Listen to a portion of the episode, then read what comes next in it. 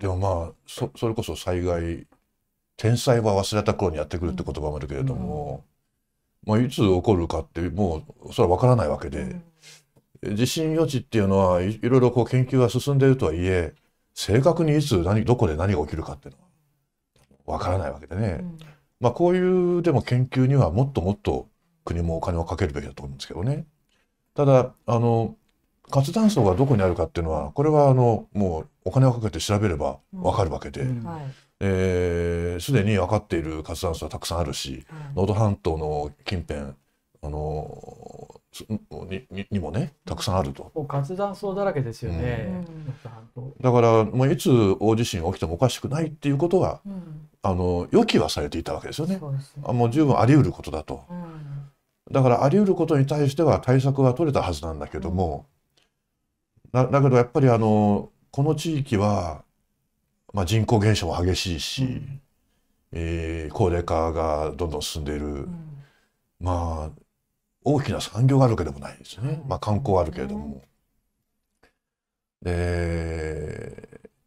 まあこれはあの裏金問題にもつながる話ですけどうん。やっぱりあの自民党っていう政党はあのお金と票になるなる人たちの方しかねね。向いてないんじゃないかと。今回のねでこう、うん、でこういう、うん、まああのまあ、能登半島の日本海側の地域などは、まあ、政治がこう顧みることがあまりないうん。地域だったんじゃないのかなという気がするんですけどね。もうひとたび大地震が起きれば、まあ、これは必ず倒壊するだろうと思われるような家屋がたくさん残ってたはずでね。輪島のね中にでそこにこう耐震化するための、おまあ、支援のようなものがあったかというとなかったわけだし、はいはいでたくさんのお家が倒壊してうんそれからあのあちこちでえー土砂崩れも起きてますよね。うんでそうやって家屋倒壊とか土砂崩れでたくさんの人が亡くなっている。はいはいだからもう危険はあの分かっていたはずなんだけども、うんはい。対策は取れていなかったっていう意味では、単なる天災ではなくて人災の要素は相当あるんじゃないかと思うしそれからこうあの昨日もお話があのこのチャンネルで話がありましたけどね、自衛隊はなぜねひどいですよ。あのまあ小出しになっているのかと。いやーこうやはりもう最初の3日間が大事だってことはみんな分かってるわけだからねそこにもう一挙にその人員を投球投入すると、はいその拙速でも構わないからっていう、うんそれを決断するのはやっぱり政治の責任だと思うんだけどそれができてないんですよはいね。はいでそういう意味でも私人災の側面相当あると思うんですよね。うんいやまさに人災ですよね。まあこれは能登半島地震と熊本地震のですね自衛隊の派遣数の違いですけれども、熊本地震はまあ3日目で1万4千人、うん。4日目で2万人、5日目で2万4千人。うん。それに対して能登半島地震は2日目1000人、3日目2000人ですからね。だからあらゆる意味でその自衛隊の投入もそうですしそのドローンの扱いもそうですけれども初動のもうこれうん。大きな大きなミスと言っていいんじゃないかと私は思うんですが、まあやっぱり政治の責任ですよね。うん。あのトップのね危機感というか緊張感とかって、はい。そういうものが感じられない。ですよね。うん、うん。もうフジテレビでねあの談笑してるわけだ談から。笑してねあの日に1月4日ですよ、まだその3日ル3日間のね、うん。ルール72時間の壁という中で本当に緊迫感がないじゃないですか、一体この国として何ができるかっていうことを、うん。もう刻々考えなきゃいけないはずなんですそうそよう。ですね、でもちろん当然自衛隊をどう使うかってことはか考えなきゃいけないはずだしね、うん。あの陸路が寸断されるってことは初めから分かってるわけだから、はい。震災が起きればね、うんうん。そうするともうそ空と海しかないわけですから、はいはい、空と海で何ができるかあるいはまあ人力でうん、このおどうやって入って入っていけるかとかね、うんうんうん。そういうこの救援とか物資を運ぶための手立てをもうありとあらゆるはい。可能性をねうん。考えるっていうことをやらなきゃいけないしうん。その能力は国全体としてはあるはずなんだけどね。私思い出したのはあの阪神・淡路大震災の時にはい、できることはみんなやるんだって言っうん。て各省を考えてうん。文部科学省だって別に災害対策は文部科学省の仕事じゃないんだけどはい。あの時あの神戸商船大学はうん。あの港が無事だったんですよ。うんうん。それで東京商船大学と神戸商船大学って国立と商船大学2つあったんですけど、うんうん神戸商船大学の船に救援物資をありったけうん、ああのまあこれ文部科学省のもともとあの事務費を全部使って、あ あの救援物資買ってでそれれをあの東京商船大学の船に積み込んで、うん。海路で神戸商船大学に送ったってことありました。もう発災ともう当初すすぐやったんですね。でそれはその時の大臣だったあの与謝野薫さんって人があ与謝野さん。すぐに判断したんです。あもうできることやれと。何ができるんだって言ったら、ああ船で持ってくことできあますって。大臣がそこまでやったんだ。でこういうだからあの、うん。別に文部科学省はまあ,、うん。あの自衛隊と違ってその災害救助っていうのは、ねその仕事じゃないし、うん。あのや何もやらなかったって誰もあの文句は言わないんですよ。だけど、あの時はできることを考えてやったんですよね。あでこれなんかねもうあの本来自衛隊はもっと最初からはい。あーあのやるべきだったと思うし、うん初動こそが一番大事なんだから。ね。その時にあのおパラシュート部隊が訓練していたっていうのはね。1月7日のうん。第一空挺団という、第一まあ、よっぽど、いいあのよ最も山間山陸山間とかに入り込んで、ヘリで、まあ、着地できない場合でも、兵士をあの自衛隊員を下ろして支援ができたりそれから、えっと、昨日の奥山さんの話では阪神・淡路大震災を受けてさまざまなその、えーチェーンソーとかカッターとか、いわゆるそのき人命救出に当たれるような機材を大量にこう装備しているという、うん。その第一空挺団の動きを全く今回やってないと。うん。1月7日にパラシュート降下訓練命令を出してないからですよ。命令が出なければそれはその部隊が勝手に動いてしまったらそうそうそうそれはねそれはあの全く違う民間シビリアンコントロールコントロールでうんだから命令を出さなかったことが最大の問題なわけですよね。そうなんですよ。で、あの30私の37ページの昨日あの奥山さんが指摘持ってきてくれたパワーポイントにあったんですけど、これ見るとすごくわかりやすいんですが、今回のまああの自衛隊の活用という意味で。えーまあ、中部方面隊、東部方面隊、陸上総隊、西部方面隊っていくつかこれ分かれるんですけれども、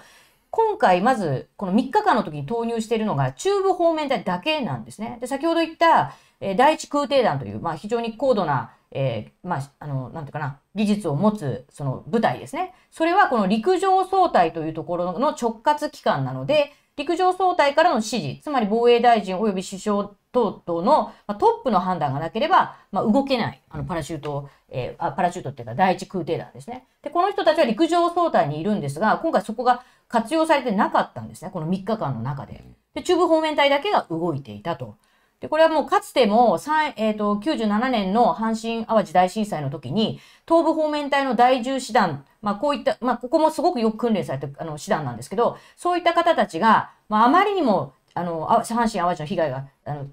強いので、早く自分たちはそこに行きたいということを申し入れをしてたんですけれども、実はその投入が1月17日の後から3日遅れで1月20日になったんですね。で、まあ当時のその、えー幕僚幹部の報告書なんかを読みますと、えーその、まあ、3日後にですね、1万プラスアルファで3000人の陸上自衛隊員が東部方面隊含めて、ようやく入ることができたけど、それがもう、その直後の17日及び18日から入ってれば、より多くの人がもっと救えただろうと、非常にそこに、まあ、後悔の念を示しているというのが、きちんと災害派遣誌にも書かれてるんですね。行動詞ですね。行動誌です。すみません。いやこういうね大地震が起きた時にはもう全自衛隊の可能なあ能力は全て使うんだとうんいう、もう最初からそういう考え方を持ってなきゃいけないと思うんですよね。はい、はい。だからこうその方面隊単位でやるんだっていうんじゃなくて、うん。もう全自衛隊の力をこうあの使うんだっていう、うん。それをその、ままあ、総理大臣も防衛大臣もそれから自衛隊防衛庁全体が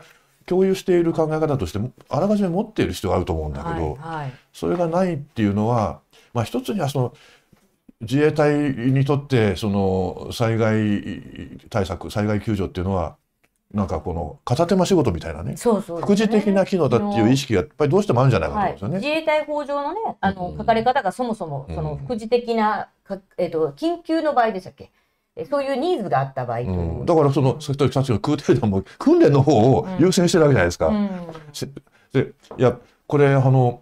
お訓練を優先するっていうのは到到底考えられないことなんだけど、その訓練を優先しているで、はい。それでそこにまた防衛大臣行って言って。でこれでいいんだって話をしてるわけですよね。まあ、このですね、うん。もう一度この陸上自衛隊の編成位置で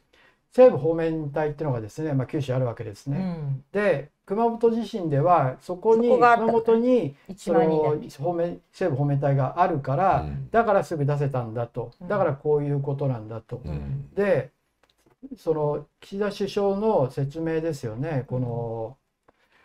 熊本にはそも遅れたんじゃないの？遅れたんじゃないかと今回ですね、うん。で人数だけを比較するのは適当じゃないと。泉あの立憲民主の代表に対してですね代表が自衛隊が蓄次統治になっていると。あまりにも遅く小規模だと批判したと。これに対して岸田氏がですね熊本にはそもそも1万人を超える自衛隊が存在したが今回は大規模部隊はいなかったこれを指揮するのはあなたでしょうと集めればいいんだからいろいろな部隊が、うん、人数だけを比較するのは適当ではない。木原防衛省もですね道路の復旧状況を見ながら人数を増やした。でこれまたね。投入ととの批判は全く当たらない。道路の復旧状況を見ながらじゃないだろう。で見ないで入れる人がどれだけいるかってことじゃないですか。道路が壊れてるから行くんですよ。行かな。きゃいけないわけですよね。空で行けよって話なんですよね。であのすみません先ほどのね37ページ1個手前の36ページに昨日まああの、えー奥村さんがあの出してくれた木原田さんがいわゆる第一空挺団のこの千葉習志野演習について批判ができて今うん批判がすごい来てるんですね。でそれに対して自分のエクスキューズをフェイスブック上に載せてるんですが、うんここですね。でなぜその災害対応の中でこの最中に降下訓練をやったのかということの理由を説明しますと、1、どのような状況にあっても国のまま守りに揺るぎのないことを国内外に示す。2、大規模災害との複合事態を含むあらゆる事態に対応できる盛況な自衛隊であることを大臣として確認。うん3、危険な任務を伴う落下3部隊に対し、大臣教、えー大臣訓示を行い、隊員の士気を向上させる。うん4、自衛隊と他国軍での合同訓練によって、同盟国、同志国との連携強化を図ると。これねこれ。これ翻訳するとね。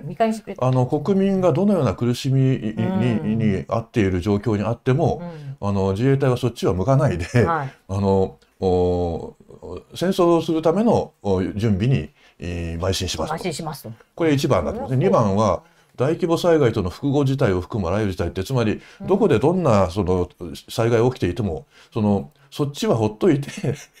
そのおせその戦争できるそういう自衛隊をあの目指すんですと。うんだって大規模災害との複合事態を含むあらゆる事態に対応するんだったら現地に行くべきですよね。今、うん今能登半島で今まさに起こってるのにそのね現場があるってこと行かずですよに訓練してるのかと。いや本当にね複合事態でその災害の方をほったらかして訓練するってどう考えたっておかしいですよね。うん。でまあ、だからし隊員の士気の向上だってまさに人命をた助けるために今今、今今そのこに行くっていうのはねまさに士気高めると思いますしね。はい、はい。これなんかもう他の国のあのお合同訓練だからとと鎖国軍でのこ合同訓練で他の国との関係があるからそっち優先したというふうになんか思えちゃいますよね。他国軍から見てもこんなことしてていいのかと思ってると思ってるわだけだよね。うん。アメリカからもね支援要請があったって、そうですね。それを今、今断ってますからね、うん。一時的に。やっぱりね自衛隊はその災害救助は大大事なもう本本体業務なんだっていうふうに考えるべきだと思うんですよ考えるべきでね。すね。